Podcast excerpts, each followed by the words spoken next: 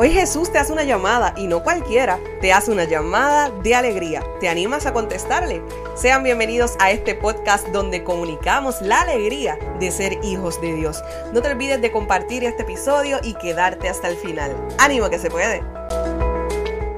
¿Qué es la que hay, Corillo? Espero que se encuentren súper bien. Esta que les habla es Valeria de Jesús y sean bienvenidos a este nuevo episodio del podcast Llamada de Alegría. ¡Feliz año! Ha comenzado el 2023 y cuando llega un nuevo año vienen con él nuevas ilusiones, nuevas metas, nuevos propósitos, nuevos proyectos y cosas que queremos lograr de cierta manera el nuevo año nos trae un poco de esperanza de que las cosas mejoren, de que haya un cambio.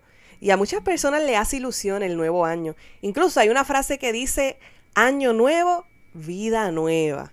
Bueno, hermano, si tú eres de los que te crees esa frase, bájate de la nube porque son embustes. Ya han pasado varios días del año y yo no sé, pero mi vida no ha cambiado de la noche a la mañana. Y tu vida probablemente siga teniendo los mismos problemas, las mismas dificultades, siga teniendo pruebas, deuda en tu casa. Así como que de la noche a la mañana, con el conteo regresivo que hicimos el 31 de diciembre, no se fumaron nuestros problemas, sino que seguimos viviendo en la misma realidad. Y tú puedes como que me digas, entre Valeria, pero qué manera de comenzar un nuevo año en el podcast, qué esperanzador. Bueno, hermano, hay que ser realistas. Los problemas no se van de la noche a la mañana y nuestra vida no es una nueva con el nuevo año, sino que nuestra vida una nueva con el toque del Espíritu Santo. Del Evangelio de hoy hay una frase que me encanta y nos dice el Evangelio que los discípulos oyeron las palabras de Jesús y lo siguieron, pero que Jesús se volvió y al ver que lo seguían les pregunta, ¿qué buscáis? Ellos le contestaron, rabí, que significa maestro, ¿dónde vives? Él les dijo, venid y lo veréis.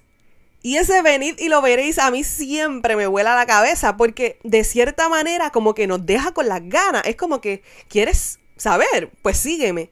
Y cuando yo leí este versículo, lo aplicaba a un sentido distinto, lo aplicaba a nuestra propia vida. Estamos comenzando un nuevo año, no sabemos qué pasará, no sabemos qué alegrías traerá, las tristezas que viviremos. No sabemos nada, solo Dios tiene escrita nuestra historia y sabe lo que acontecerá en nuestra vida en este nuevo año.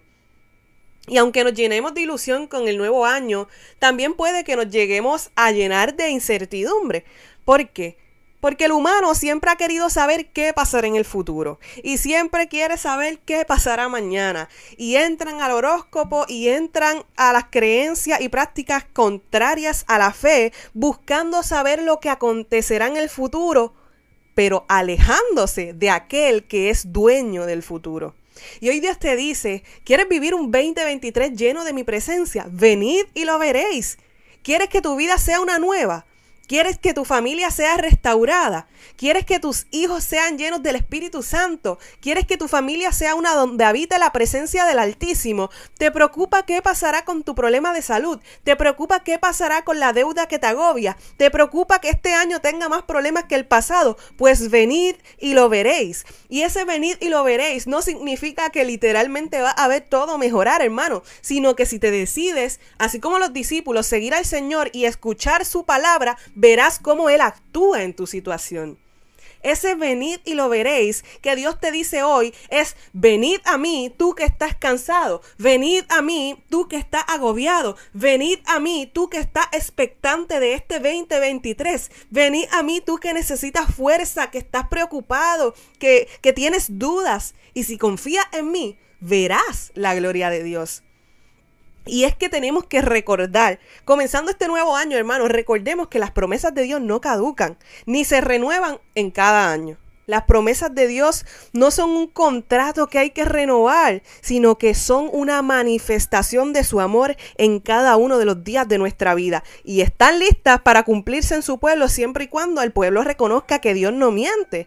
Entonces, qué bonito sería comenzar este año sabiendo que Dios es fiel, que Dios permanece, que Dios no se va, que las promesas de Dios son reales y son para su pueblo que ese niño Emanuel, que significa Dios con nosotros, verdaderamente está con nosotros, que es una realidad, que no es un mito, que no es un cuento, que no es una fantasía, sino que es una realidad absoluta.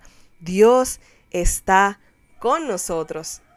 Yo recuerdo que justo para estas fechas, el año pasado, compartía la palabra de Dios en un círculo de oración con unos hermanos y les decía que pues es bien normal del ser humano que cuando comienza un nuevo año nos tracemos nuevas metas, nos propongamos nuevas cosas, meditemos en todo aquello que queremos lograr, en, en, todo eso que por algunas razones no pudimos cumplir en el año pasado y nos planteamos nuevos retos, nuevos propósitos, nuevas metas por cumplir. Porque de cierta manera cuando comienza un año hay aires nuevos. El, el nuevo año trae consigo como que nuevas esperanzas de un nuevo futuro y de un nuevo comienzo. Pero de la misma forma como el año al, al comenzar está cargado de un deseo de cumplir propósitos, de la misma forma el nuevo año trae consigo el deseo de querer borrar, de querer quitar y de olvidar de cierta manera las desilusiones, los malos ratos, los momentos no tan agradables, las situaciones de dolor, el sufrimiento y las tantas cosas que experimentamos en el pasado año. Pero ¿qué sucede? Que muchas veces en ese ajoro de querer borrar esos pensamientos, esas situaciones pasadas, esos momentos vividos o incluso en el querer cumplir nuestras nuevas metas y planes para este año que comienza, nos olvidamos de pedirle a Dios que sea Él quien nos dirija y nos ayude a caminar conforme a su voluntad. Y nos dice la palabra de Dios en Proverbios 4:23, por encima de todo cuidado, guarda tu corazón porque de Él brotan las fuentes de la vida. Que este nuevo año sea uno en el que aprendamos a guardar nuestro corazón y guardarlo en todos sus aspectos. Guardar el corazón de personas, de acciones, de pensamientos, de palabras, de costumbres, de situaciones que lo dañen o lo quebranten. Y aunque quizá vamos a ser sinceros, pues no podamos tener el control de todas esas situaciones que pueden hacerle daño a nuestro corazón, sí podemos poner de nuestra parte para guardarlo para Cristo, para que sea Él quien reine en nuestro corazón, no tan solo en este nuevo año, sino todos los días de nuestra vida, para que sea un lugar para que Él habite y more y para que estemos listos para tomar sabias decisiones y más que nada para que no caigamos en la tentación de decir esa famosa frase, haz lo que te diga tu corazón. Pues cuando nuestro corazón está alejado de Dios y contaminado con las cosas del mundo, no nos va a llevar a cumplir el propósito de Dios en nuestra vida. Del corazón brotan las fuentes de la vida y para, y para Dios pues nuestro corazón es lo más importante.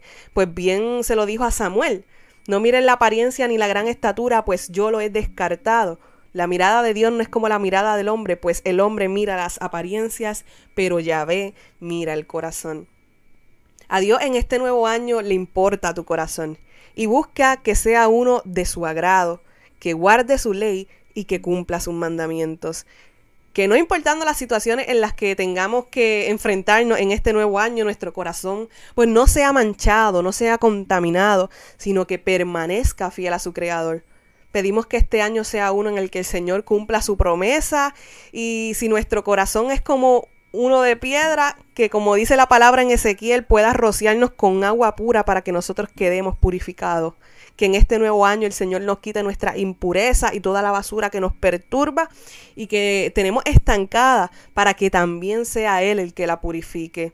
Pero para que esto se cumpla, Dios obra con nuestro consentimiento, por lo tanto nosotros debemos poner de nuestra parte. Dios obra si le abrimos la puerta. Dios obra si le decimos, Señor, aquí estoy, sáname, cámbiame, soy tuyo, actúa en mí. Tenemos que poner de nuestra parte, tenemos que hacer nuestra parte, porque aunque Dios lo puede todo, Él no hace el trabajo solo. Él necesita de nuestra cooperación y de nuestro permiso para actuar. Que en este año el Señor nos dé un corazón nuevo, que infunda en nosotros un espíritu nuevo, que cambie nuestro corazón de piedra en uno de carne.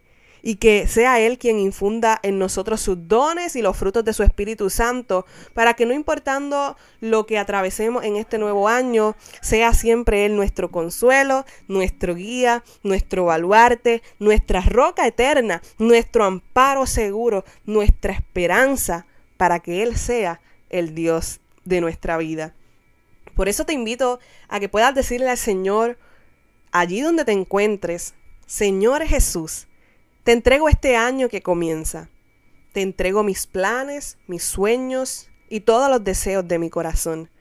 Te entrego las desilusiones y frustraciones del pasado año. y te pido que en este nuevo año seas mi guía, mi soporte y mi ancla. Que tu misericordia me acompañe todos los días de mi vida. Que tu amor me desborde el corazón y que donde quiera que pisen las plantas de mis pies pueda llevar tu presencia, pueda proclamar tus maravillas y pueda cantarte porque me has librado. En el nombre poderoso de Jesús. Amén, amén y amén.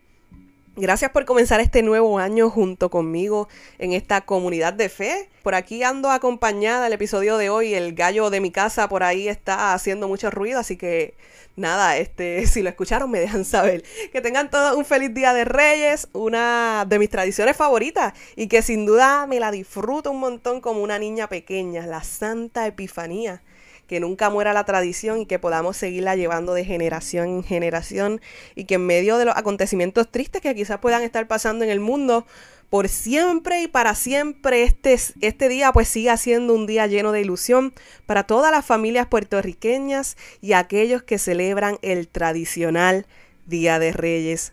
Ánimo que se puede. Ah, y yo no sé tú, pero vienen por ahí. Vienen